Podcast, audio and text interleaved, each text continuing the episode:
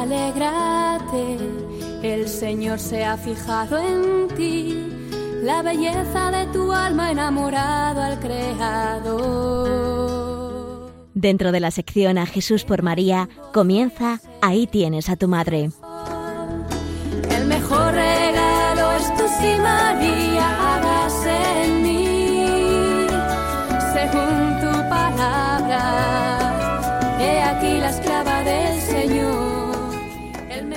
Estimados en María, bienvenidos al programa Ahí tienes a tu madre. Hoy, festividad de San José, el doctor Mateo también considerará la figura y misión de San José, custodio de la Sagrada Familia. Nuestros mejores deseos para quienes celebran hoy su onomástica. Para iniciarnos, escucharemos la salve a San José, entonada por el coro del Real Santuario de San José de la Montaña, ubicado en Barcelona. Es el primer santuario construido en honor a San José. El apellido de la montaña se lo atribuyó el pueblo en los inicios del santuario, debido a que por aquel entonces era una montaña pelada. Perteneciente a la congregación de las Madres de los Desamparados y San José de la Montaña, fue impulsado por la beata Petra de San José, fundadora de la congregación.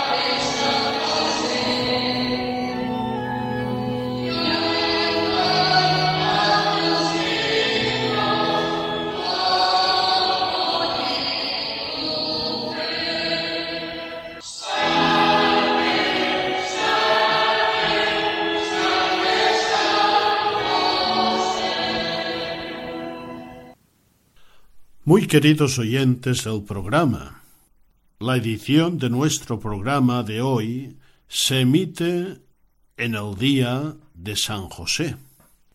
El Papa San Juan Pablo II, ya hace años, escribió una preciosa exhortación apostólica con el título de Redemptoris Custos, custodio del Redentor, sobre la figura y la misión de San José en la vida de Cristo y de la Iglesia.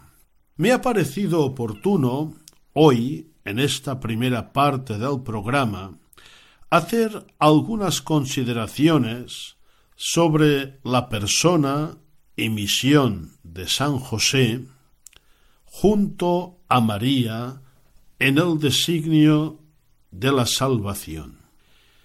El Papa San Juan Pablo II, en la introducción de la mencionada exhortación apostólica, decía Considero que el volver a reflexionar sobre la participación del esposo de María en el misterio divino consentirá a la Iglesia encontrar continuamente su identidad en el ámbito del designio redentor, que tiene su fundamento en el misterio de la encarnación. Ya hemos visto en programas anteriores la participación de la Santísima Virgen en este gran misterio. Ella, con su fe y con su consentimiento, hace posible el misterio de la encarnación. Pero junto a ella, en el designio divino, encontramos a San José, unido de manera indisoluble a María en el servicio a este gran misterio, al misterio fundamental. Nos dice el Papa San Juan Pablo II que José de Nazaret participó en este misterio como ninguna otra persona a excepción de María, la madre del Verbo encarnado. Por tanto, una consideración seria de María en la obra de la salvación no puede pasar por alto la figura y la misión de San José. El Papa San Juan Pablo II nos dice de manera sintética que San José participó en este misterio junto con ella comprometido en la realidad del mismo hecho salvífico, siendo depositario del mismo amor, por cuyo poder el Eterno Padre nos predestinó a la adopción de hijos suyos por Jesucristo. Vamos, pues, en esta primera parte del programa a considerar algunos aspectos que son realmente importantes de la figura y de la misión de San José junto a María al servicio del designio salvador de Dios. Tendremos una pausa musical con un cántico mexicano llamado Las Mañanitas, dedicadas a San José e interpretado por las misioneras guadalupanas del Espíritu Santo.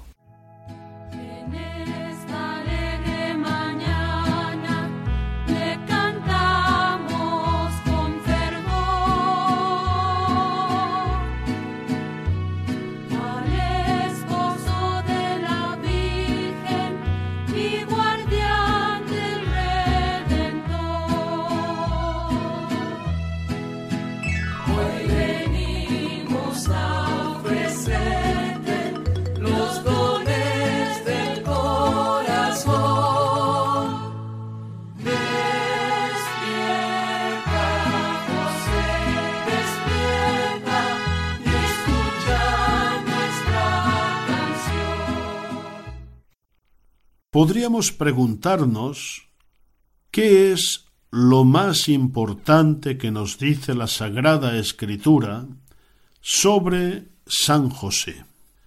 Es decir, el núcleo central de la verdad bíblica sobre San José, el momento de su existencia al que se refieren particularmente los padres de la Iglesia. El Papa San Juan Pablo II nos dice que encontramos respuesta a esta pregunta en el Evangelio según San Mateo, capítulo primero, versículos 20-21. El texto bíblico dice así, José, hijo de David, no temas tomar contigo a María tu mujer, porque lo engendrado en ella es del Espíritu Santo. Dará a luz un hijo, y tú le pondrás por nombre Jesús, porque él salvará a su pueblo de sus pecados. Siguiendo la explicación del Papa San Juan Pablo II en la exhortación apostólica Custodio del Redentor, vamos a profundizar en este texto.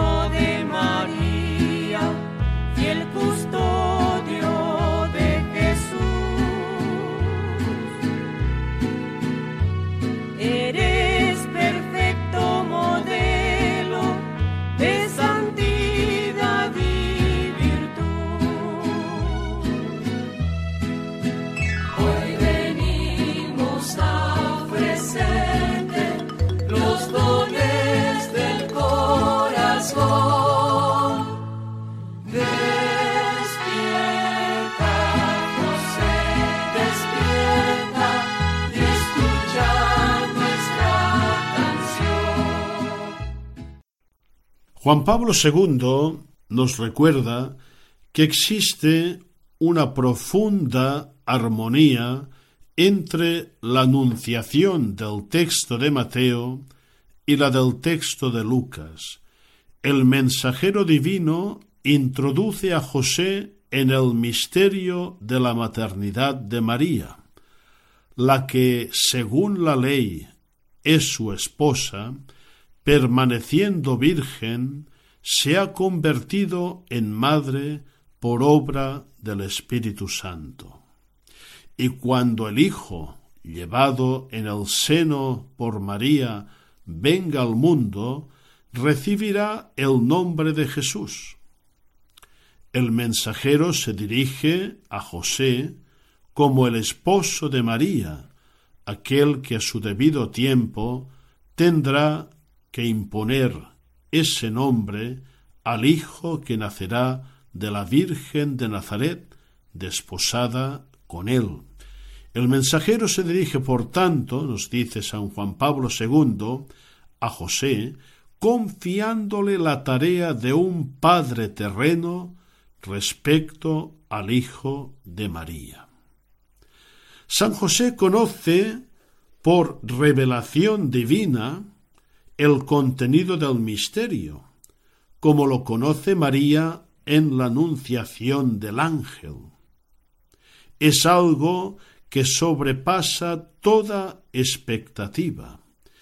Es importante, observa el padre Jean Galot, observar que el verbo no temas, dirigido a José, no temas recibir a María como esposa, hace referencia a un temor reverencial, a un temor ante la manifestación de Dios. El término griego que se utiliza en el texto aparece también en otros contextos del Nuevo Testamento como esta reacción de respeto y asombro por parte de la criatura ante la manifestación de Dios la interpretación según la cual José dudaría de la virtud de María es absolutamente incoherente con el texto bíblico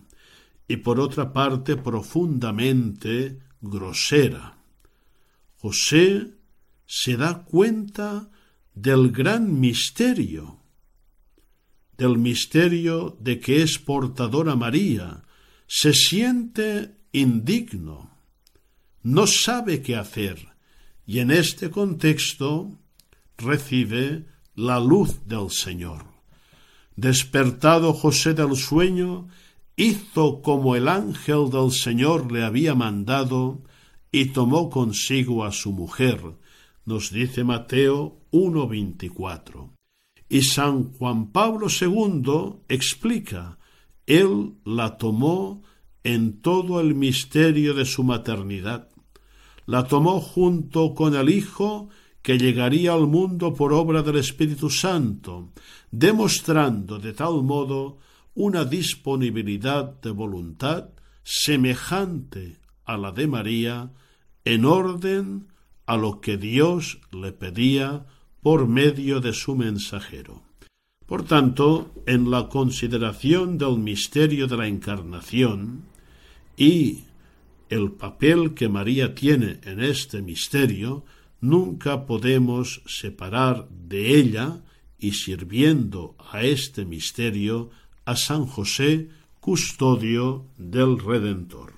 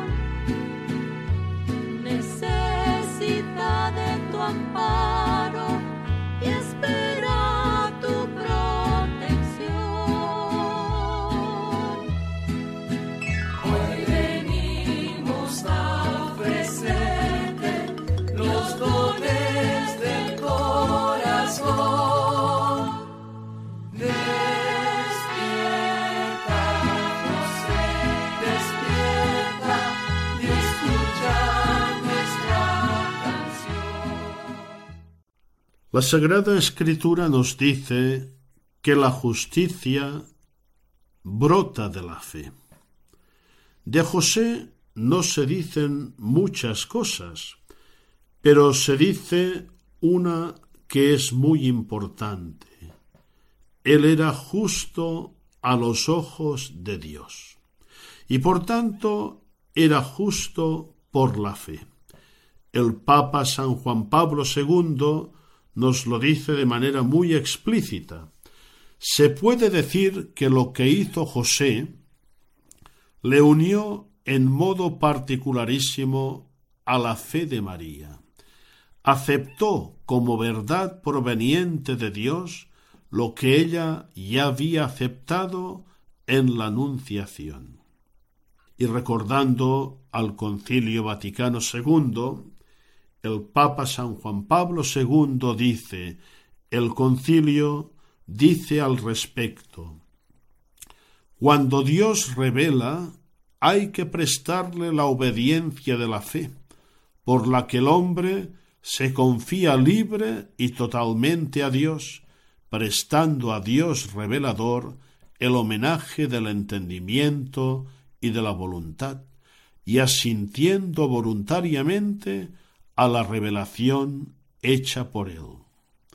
La frase citada, que concierne a la esencia misma de la fe, nos dice el Papa San Juan Pablo II, se refiere plenamente a José de Nazaret.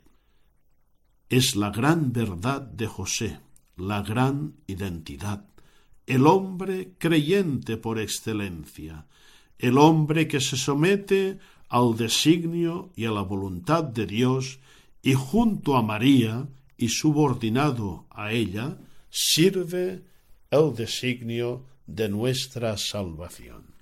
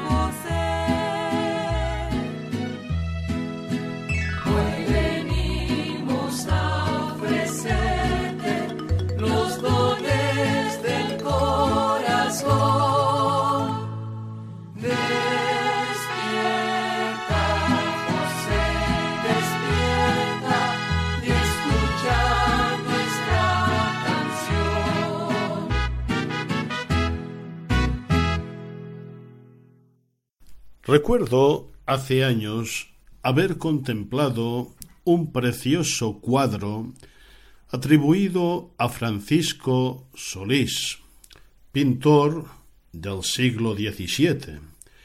El cuadro interpretaba una aparición de Cristo resucitado a la Virgen, y según esta representación, tras su muerte y posterior resurrección, Cristo se aparece a algunas personas. Una de las primeras en recibir la reveladora visita, según este autor, es su madre.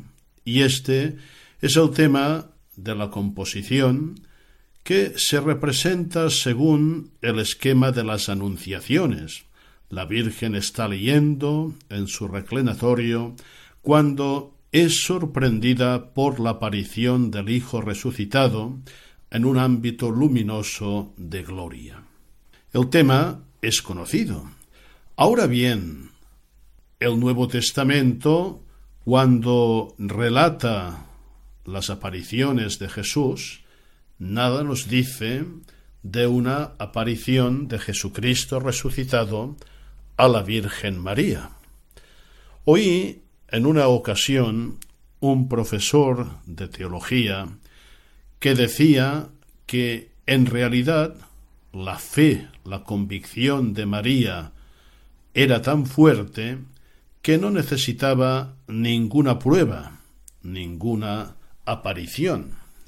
Pero también podríamos preguntarnos si se puede considerar razonable que Cristo, que se apareció a apóstoles y discípulos, no hubiera querido llevar el gozo de su resurrección a la persona humana que más unida estaba a él, a la Virgen María.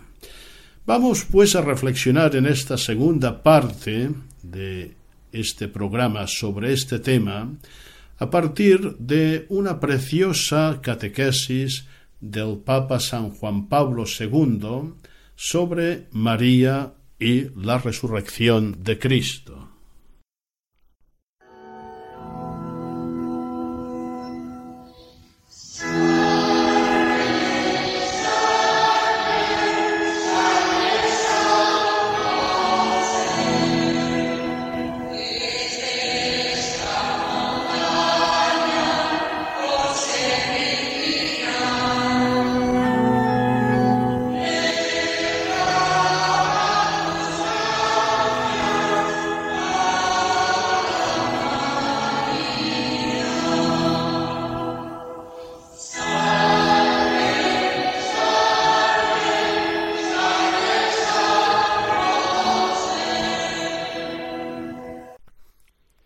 En el primer punto de esta catequesis, el Papa San Juan Pablo II destaca un dato importantísimo, la fe, la fe grande, sin vacilar de María, en Jesucristo y en sus palabras.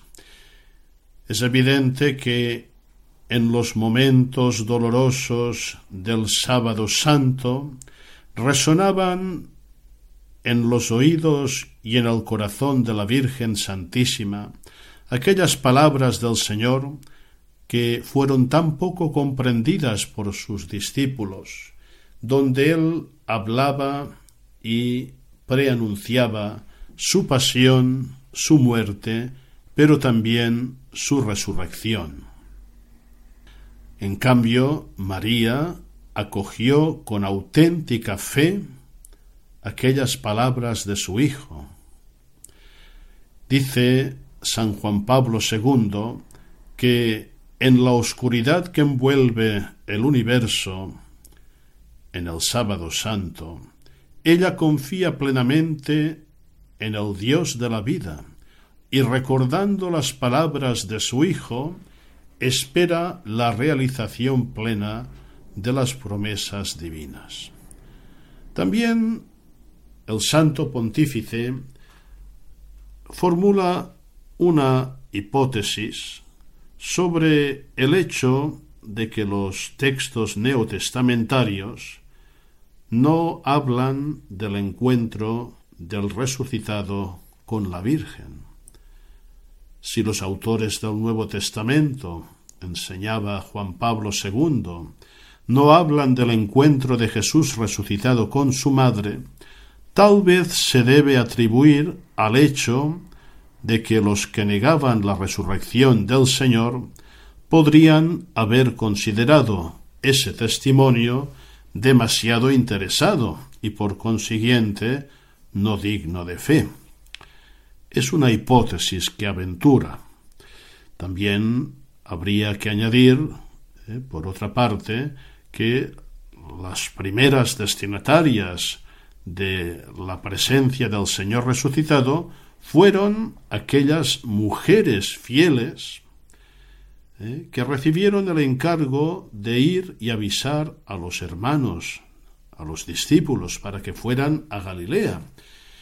Y sabemos muy bien que en el contexto neotestamentario el testimonio de unas mujeres era muy poco considerado, por no decir nada. ¿eh? Solo falta, hace falta recordar el escepticismo con que los mismos apóstoles recibieron aquel testimonio. Tanto la catequesis seguramente, como veremos, nos avanzará eh, nuevas hipótesis y nueva luz. El primer punto de la catequesis del Papa San Juan Pablo II del 21 de mayo de 1997, que lleva por título María y la resurrección de Cristo. Después de que Jesús es colocado en el sepulcro, María es la única que mantiene viva la llama de la fe, preparándose para acoger el anuncio gozoso y sorprendente de la resurrección. La espera que vive la Madre del Señor el sábado santo constituye uno de los momentos más altos de su fe. En la oscuridad que envuelve el universo, ella confía plenamente en el Dios de la vida y recordando las palabras de su Hijo, espera la realización plena de las promesas divinas. Los Evangelios refieren varias apariciones del resucitado, pero no hablan del encuentro de Jesús con su madre.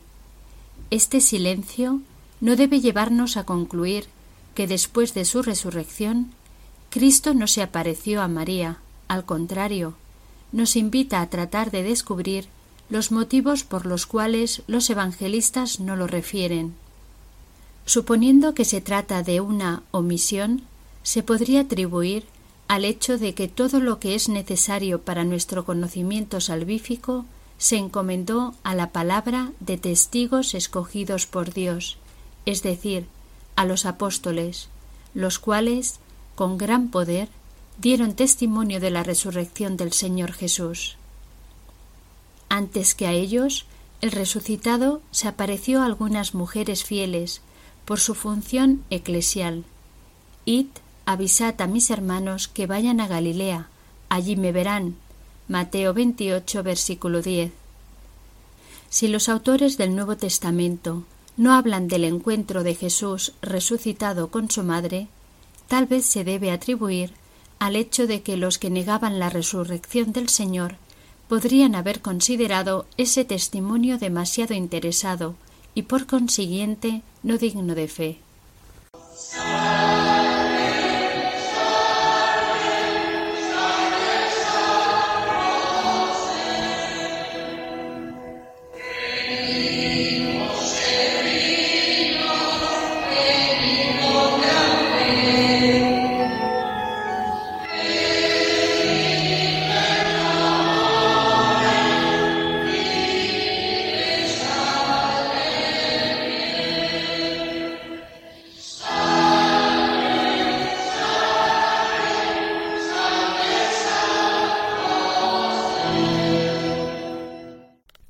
El segundo punto de la catequesis, San Juan Pablo II hace una consideración que es interesante. Viene a decirnos, pues no os extrañéis que los evangelios no digan nada de una aparición de Jesucristo a la Virgen, porque no tienen la pretensión de decirlo todo, y además refieren sólo algunas de las muchas apariciones de Jesús resucitado, es decir, no son una crónica, una lista exhaustiva de todas las apariciones del Señor. Y en este punto, el Papa, con sentido profundo de fe, formula una pregunta que es más que razonable. ¿Cómo podría la Virgen, presente en la comunidad de los discípulos, como nos relata el libro de los Hechos de los Apóstoles en el capítulo primero, versículo catorce, haber sido excluida del número de los que se encontraron con su divino Hijo resucitado de entre los muertos. Es realmente una hipótesis inverosímil. Continuamos la lectura de la catequesis. Los Evangelios, además, refieren solo unas cuantas apariciones de Jesús resucitado, y ciertamente no pretenden hacer una crónica completa de todo lo que sucedió durante los cuarenta días después de la Pascua. San Pablo recuerda una aparición a más de quinientos hermanos a la vez. ¿Cómo justificar que un hecho conocido por muchos no sea referido por los evangelistas a pesar de su carácter excepcional, es signo evidente de que otras apariciones del resucitado, aun siendo consideradas hechos reales y notorios, no quedaron recogidas. ¿Cómo podría la Virgen, presente en la primera comunidad de los discípulos, haber sido excluida del número de los que se encontraron con su divino Hijo resucitado de entre los muertos?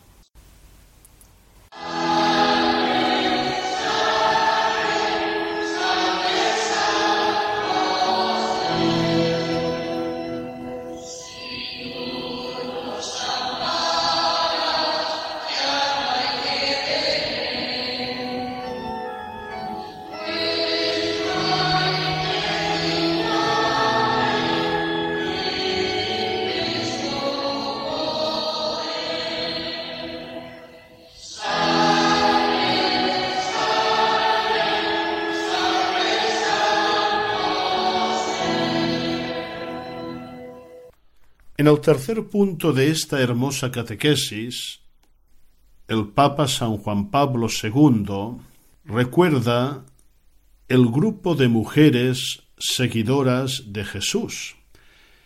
Y no hay duda que en este grupo la primera y principal seguidora, la primera cristiana por decirlo así, es la Virgen María. Y el Papa dice la ausencia de María del grupo de estas mujeres que se dirigieron al sepulcro no podría constituir un indicio del hecho de que ella ya se había encontrado con Jesús.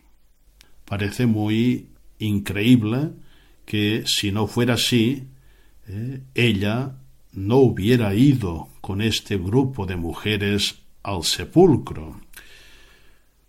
Y en este punto el Papa, el Santo Pontífice Juan Pablo II, da una razón teológica de peso, una razón de fe, para ver la conveniencia de esta primera aparición de Jesucristo a su Madre Santísima, y es el carácter único y especial de la presencia de la Virgen María en el Calvario y su perfecta unión con su Hijo en el sufrimiento de la cruz.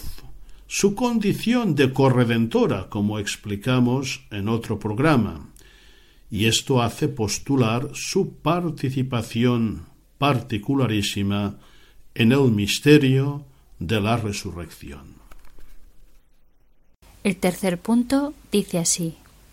Más aún, es legítimo pensar que verosímilmente Jesús resucitado se apareció a su madre en primer lugar.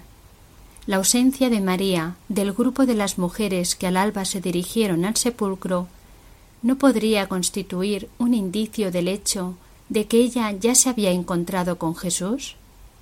Esta deducción quedaría confirmada también por el dato de que las primeras testigos de la resurrección por voluntad de Jesús fueron las mujeres, las cuales permanecieron fieles al pie de la cruz y por tanto más firmes en la fe. En efecto, a una de ellas, María Magdalena, el resucitado le encomienda el mensaje que debía transmitir a los apóstoles. Tal vez también este dato permite pensar que Jesús se apareció primero a su madre, pues ella fue la más fiel y en la prueba conservó íntegra su fe. Por último, el carácter único y especial de la presencia de la Virgen en el Calvario y su perfecta unión con su Hijo en el sufrimiento de la cruz parecen postular su participación particularísima en el misterio de la resurrección. Un autor del siglo V, Sedulio, sostiene que Cristo se manifestó en el esplendor de la vida resucitada ante todo a su madre. En efecto, ella, que en la Anunciación fue el camino de su ingreso en el mundo, estaba llamada a difundir la maravillosa noticia de la resurrección, para anunciar su gloriosa venida. Así, inundada por la gloria del resucitado, ella anticipa el resplandor de la Iglesia.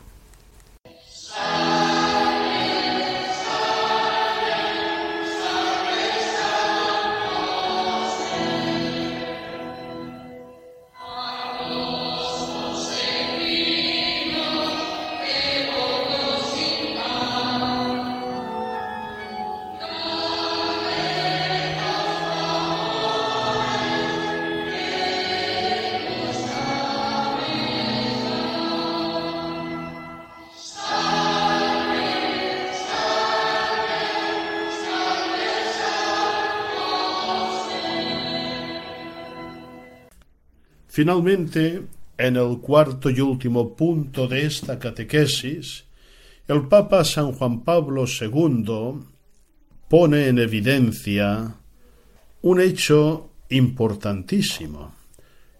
Y este hecho es la unión constante y fiel de María con Jesucristo en todos los misterios de su vida.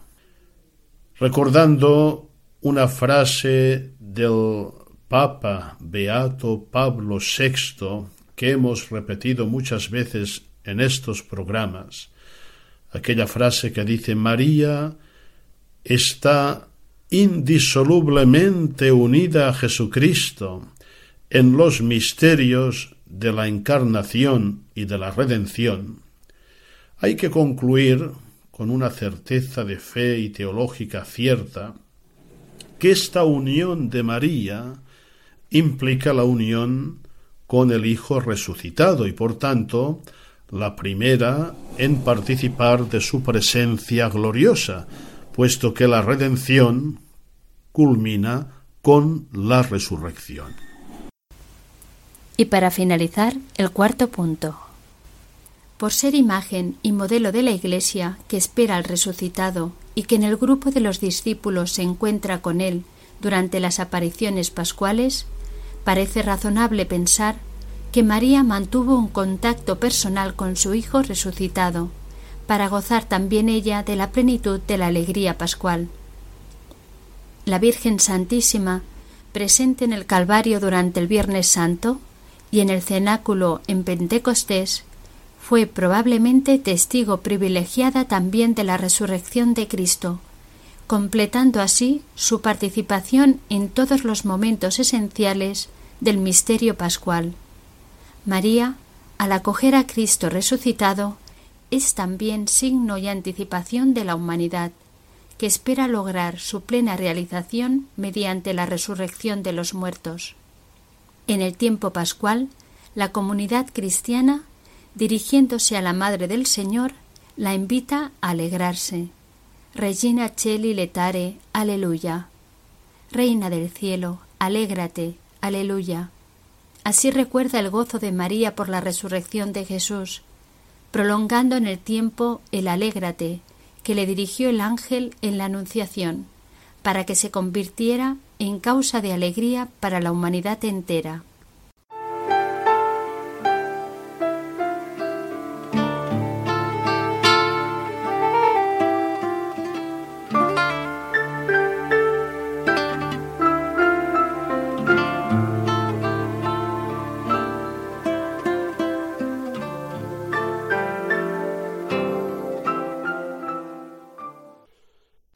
Están escuchando el programa Ahí tienes a tu madre, dirigido por don Juan Antonio Mateo, presbítero de la diócesis de Urgell. Para formular sus consultas pueden hacerlo a través del correo electrónico ahí tienes a tu madre arroba radiomaria.es.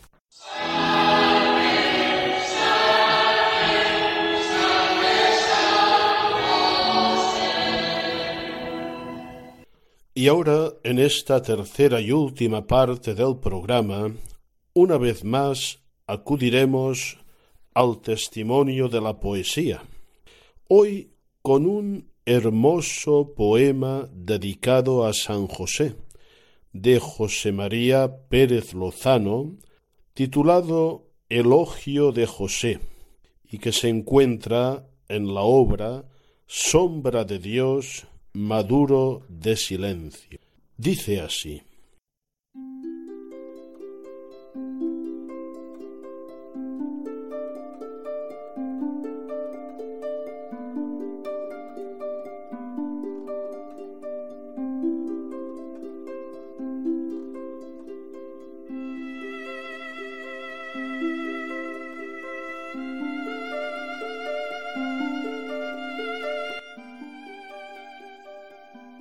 Pudiste ser un hombre cualquiera, carpintero, tal vez de sol a sol, artesanito honrado, trabajando en sudor, haciendo tu tarea con ejemplar amor.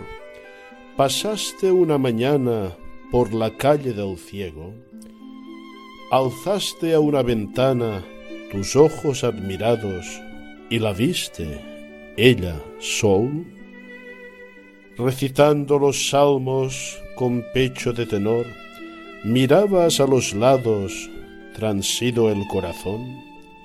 María, la de Ana, te dijo alguna voz, y te quedaste atónito, tus brazos en temblor, detenido tu aliento, seco ya tu sudor la amaste solo al verla, en la fuente quizás, y cumpliste las normas del antiguo ritual.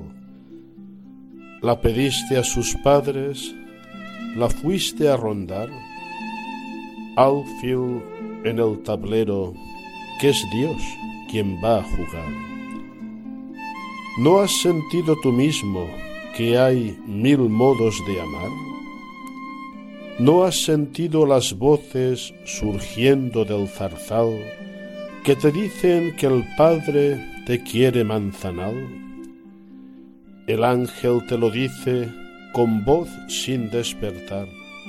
recibe a la doncella que un hijo lleva ya. Es Yahvé quien lo engendra, y ella madre será. El hijo que os envía, las gentes salvará.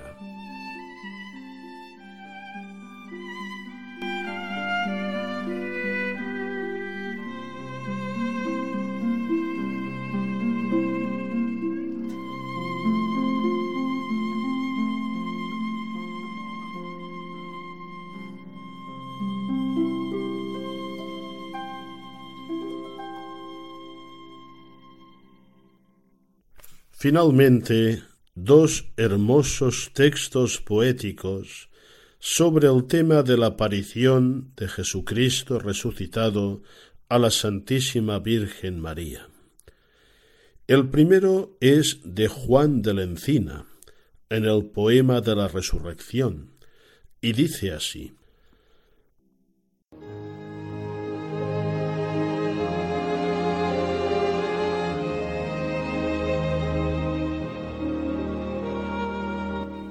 Luego a la Virgen María primero apareció Cristo, porque de quien fue más Cristo fuese más ella alegría, y porque a quien más dolía su muerte, pena y dolor, más placer darle quería, que de razón convenía ser su consuelo mayor.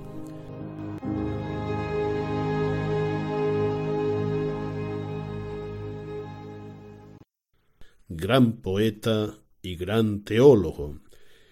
Y el segundo testimonio es de Fray Diego de Ojeda, que narra bellamente el encuentro de Cristo resucitado con su Madre Santísima. Escuchemos algún fragmento.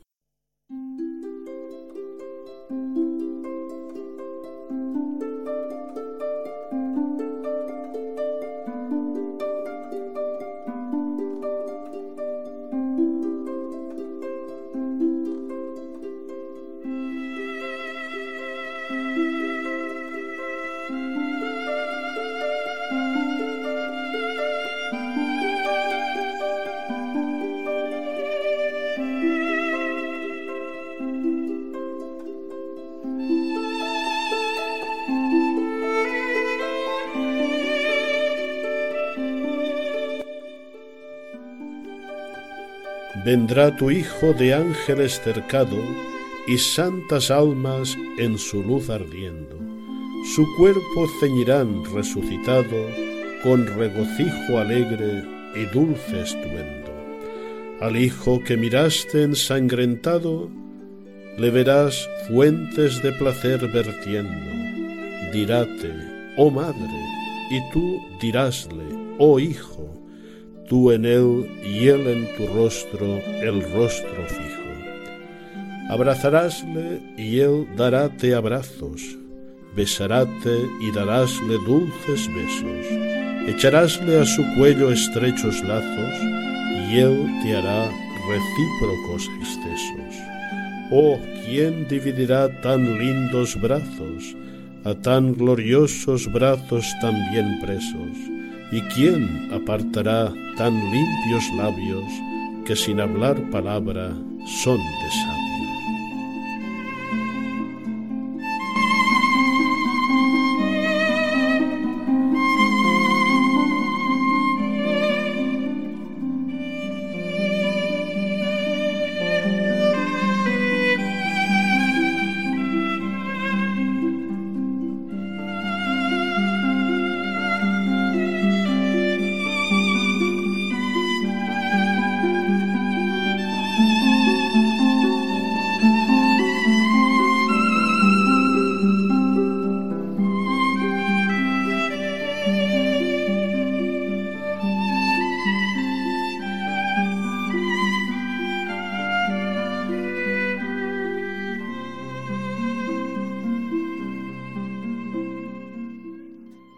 Estimados oyentes, nos despedimos hasta el próximo sábado 2 de abril a las 11 horas.